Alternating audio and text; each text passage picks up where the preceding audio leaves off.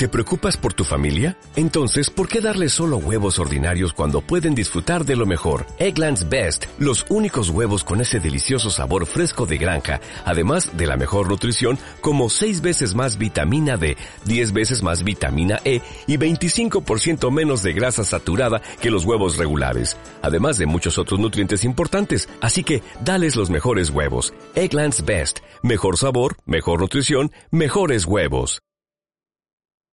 ¿Qué pasa? Bueno, hoy os voy a hablar de una cosa sobre, de un tema sobre eh, el open source y los blobs o los campos binarios dentro de los drivers eh, open source.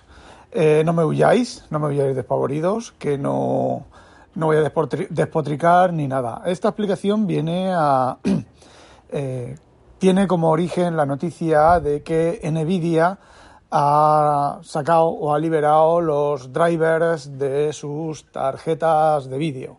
Noticia que no es completamente cierta y aquí os voy a explicar eh, un poquito qué es lo que ha hecho Nvidia y bueno, cómo, por qué no es cierto que haya liberado nada. Ha liberado una parte, pero bueno, tenemos que empezar, tenemos que empezar por el principio, ¿vale? Venga.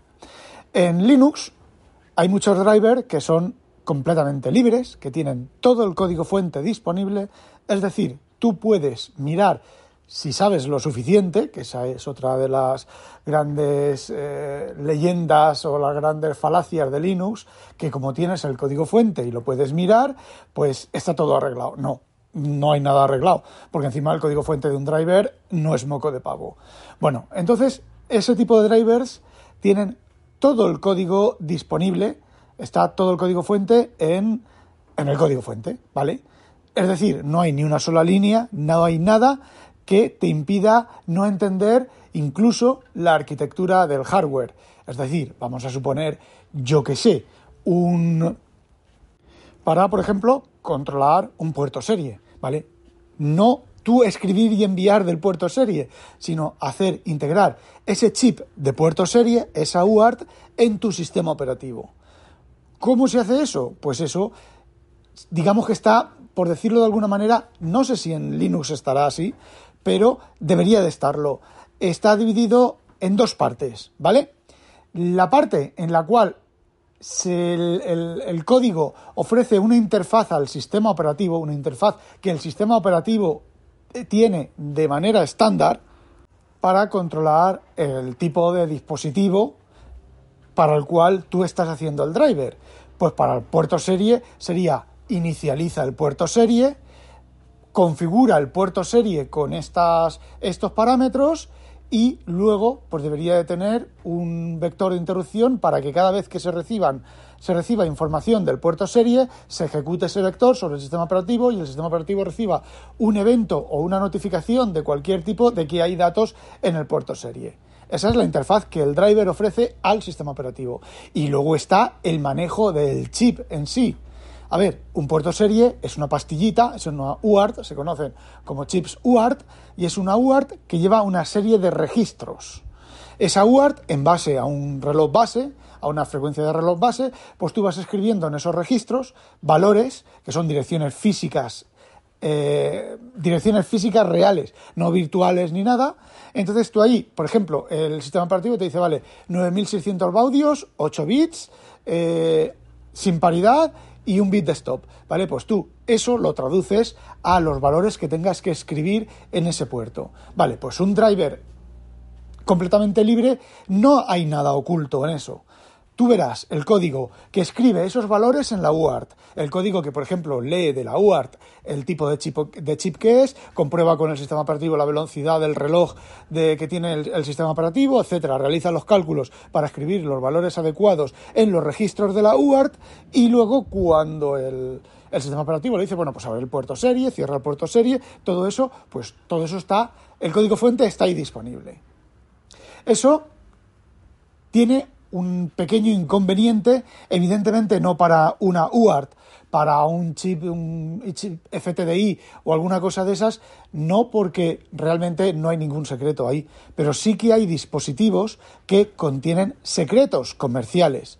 Y un secreto comercial, pues podría ser por ejemplo, las tarjetas de vídeo NVIDIA, pues eh, una serie de algoritmos y de trucos que a NVIDIA le ha costado sus buenas pesetas desarrollarlo y no quiere que otras empresas sean capaces de mirar cómo lo han hecho y eh, lo dupliquen de manera mucho más barata. Y eso, por mucho, eh, por mucho al lado del open source que estéis, tenéis que reconocerme que eso es una cosa lógica y coherente. Si una empresa invierte un montón de dinero en desarrollar algo que ninguna otra empresa tiene, tiene es razonable, es razonable que lo proteja con copyrights, que lo proteja con patentes y que lo proteja con ocultación.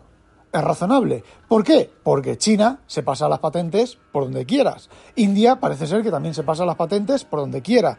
Y, bueno, pues eh, el mundo no es tan bonito ni tan... Eh, ni tan sencillo como eh, uno pueda imaginar o pueda gustarle.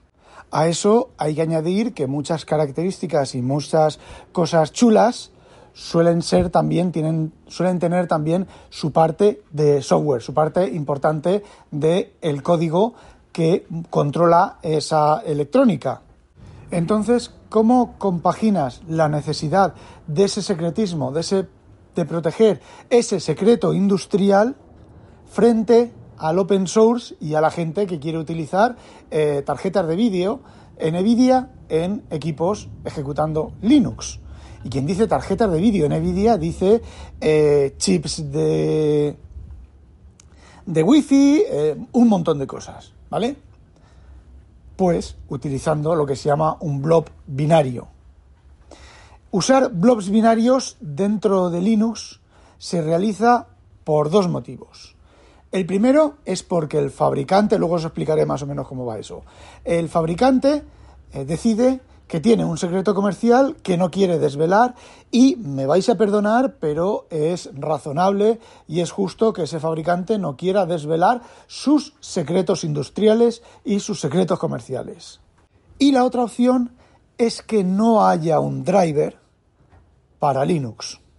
Y si lo haya, pues para Windows o para macOS. En el primer caso, el fabricante te dice, mira, este es mi blob, este es mi driver real que va a funcionar en Linux y que está preparado para funcionar en Linux, pero yo esto no te voy a dar el código fuente, te lo voy a dar compilado, te lo voy a dar incluso encriptado y tú aquí a esto no te autorizo a que entres ni que mires lo que hay dentro. Y luego te da un código fuente, ¿vale? Con el cual tú puedas adaptar ese código fuente para que tu versión de Linux, tu distribución de Linux, pueda compilar y utilizar el driver binario de, en este caso, NVIDIA, o puede ser de cualquier otro dispositivo electrónico del cual se quiera mantener pues cierto, cierto secreto. Entonces, la distribución o el usuario que quiera hacer uso de ese driver, de ese blob propietario lo que hace es, en conjunción con el bloque binario que le han suministrado y el código fuente, lo compila para su plataforma y ya está. En principio ya está. Luego cada distribución pues tendrá que hacer su adaptación de ese código disponible y demás. Por ejemplo, VMware hace lo mismo. Las máquinas virtuales de VMware, el, núcleo de VMware es un elemento binario. Bueno, no. Eh, bueno, sí. El elemento es un elemento binario y es código propietario y luego la utilidad que se mete dentro del sistema operativo para acelerar los, para meter los drivers dentro del sistema operativo virtual también es un campo binario. Y lo que se hace es que las VMware Tools vienen en un además es que se llama eh, lleva la extensión .bin y todo. Eh, tú si has instalado las VMware Tools en algún Linux eh, verás que se ejecuta, se instala, hay que tener, tienes que instalar el compilador y tal, pero no te está compilando las VM Tools desde el código fuente, está compilando el adaptador de, eh, de las VMware Tools al blob que se han bajado, al esto binario que se han bajado. ¿Por qué? Porque eso es secreto. Pues bien, lo que ha hecho NVIDIA ha sido facilitar y mejorar el código fuente para integrar el driver de NVIDIA en el núcleo de Linux, lo ha eh, facilitado mucho ampliando la parte open source, la parte que se compila. Pero el driver binario, lo que es el driver en sí de las NVIDIA, sigue siendo un blob binario. Bueno, y para continuar con la explicación, la otro tipo de blobs binarios que se suele utilizar es el del driver propietario porque no hay driver eh, para Linux. Es decir, imaginaos, por ejemplo, que eh, esto suele pasar mucho con los Mac y los chips Wi-Fi del Mac. El chip Wi-Fi del Mac, eh, lo que es el núcleo del chip, eso no es open source, no se puede, legalmente no se puede em, mirar lo que hay dentro. Entonces, ¿qué es lo que se hace? Se coge lo que, se, lo que habitualmente, en, en este caso, en estos casos especiales, se llama firmware, y se extrae ese firmware de algún otro driver, por ejemplo, del driver de Windows, del driver de macOS, de ese chip, se extrae el firmware. Y la parte binaria del firmware, porque al final un driver no deja de ser una DLL, no deja de ser un punto bin con un punto de entrada y un punto de salida y una serie de mm, funciones y llamadas estándar o más o menos estándar del fabricante, entonces que adapta al sistema operativo, ¿qué es lo que se hace? Se coge ese driver binario, se extrae las partes que, que interesan y se hace un envoltorio que adapte las llamadas del sistema operativo a las llamadas del chip. El chip no tendrá el mismo rendimiento que si tuviera el driver nativo, pero la ventaja es que, por ejemplo, en mi MacBook Pro del 2012, el MacBook Pro Retina del 2012, eh, si no fuera así, en Linux, el chip de Wi-Fi y de Bluetooth no funcionaría. Por cierto, solo funciona en algunas distribuciones, en otras no. Ahí no voy a entrar en ese detalle de por qué en unas sí y en otras no, siendo el mismo blob y siendo incluso el mismo paquete, el mismo paquete que instala, eh, que eh, se baja de internet los campos blob para un montón de, chips de Wi-Fi, eh, porque en unas distros funciona bien, funciona sin ningún tipo de problemas y en otras distros pues no funciona. Y bueno, también os he contado el tema de, de los drivers de VMware, que ahí es todo virtual, es todo software, pero sin embargo es un campo blob pues, para cometer, para cometer, no, para proteger eh, secretos industriales. Vosotros, como fans del open source, podíais, podríais querer que todo fuera libre, que todo estuviera documentado y tal, pero en ese caso, si eso fuera así, eh, VMware ha invertido una cantidad increíble de dinero en hacer que, esa, los sistemas operativos virtualizados funcionen mucho más rápidos gracias a los trucos y a los avances en software que ellos han hecho. Y si eso lo hicieran libre, otras personas, otras empresas podrían aprovecharse y la ventaja comercial que tiene eh, VMware la perdería y entonces solamente podría ganar dinero eh, manteniendo, eh, vendiendo soporte. Pero mm, vender soporte, pues es una cosa que no funciona muy bien.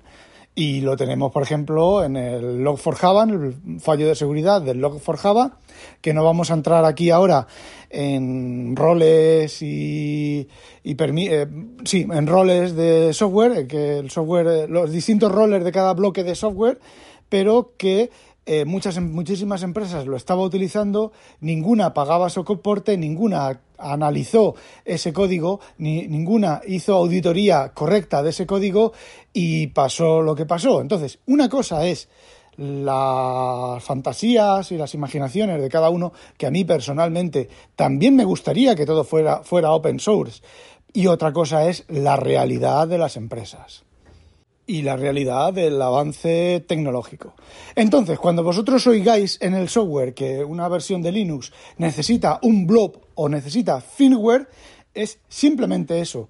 Necesitan bajarse una parte que no es open source y tienen que integrarla de alguna manera para que funcione con el software libre. Incluso hay más. Hay mm, electrónica que necesita grabarle a los chips que lleva dentro, aparte de configurarlos, necesita meterles un microsistema operativo, que es lo que más o menos se entiende como firmware, y ese sistema, ese micro, el chip, la placa, la electrónica que tú tienes, eh, conforme la, se la compras al fabricante, no lleva nada. Entonces, es el driver el que cuando Windows o macOS o lo que sea está ejecutando y está configurando el driver, el que mete dentro del chip, dentro de la memoria del procesador del chip, el programa adecuado para que el chip funcione como eh, estaba estimado. Y esa es otra de las cosas por las cuales hay drivers que necesitan firmware. E, ojo, incluso hay firmware open source. Es decir, ese bloque que necesita, que se necesita poner dentro de los chips de, de esa electrónica hay gente que o bien ha hecho ingeniería del chip y sabe lo que lleva el chip y sabe lo que tiene que poner y ha generado un software completamente libre, con lo que os he explicado yo al principio de todo, con todas las cosas en el código fuente y entonces en lugar de poner el bloque propietario se pone el bloque open source. Eh, ¿Ventaja? Pues muchas veces, sobre todo con chips y con electrónica antigua, eh, sigue funcionando mejor e incluso a veces, a veces, hasta se solucionan bugs que el fabricante no ha querido o no ha tenido tiempo de solucionar. O simplemente le ha interesado sacar un nuevo chip con esos temas solucionados y volverlo a vender. Mm, ¿Está bien? ¿Está mal? Pues no está muy bien, para ser sinceros. Pero es lo que hay. Entonces hay que vivir con los campos blobs. Yo sé que hay muchos Linuxeros por ahí, muchos ADA líder del open source que bajo ningún concepto quieren un campo blob en sus tarjetas de vídeo o en su ordenador o tal. Bueno, pues sinceramente no van a poder usar tarjetas Nvidia, no van a poder usar chips BT, no me acuerdo, de Wi-Fi, no van a poder usar mucha electrónica, que la única manera de hacerla funcionar en Linux es o bien aprovechar drivers privativos convertidos, adaptados a drivers open source de la manera de los campos blob o simplemente usar los bloques binarios que el fabricante te ha dado.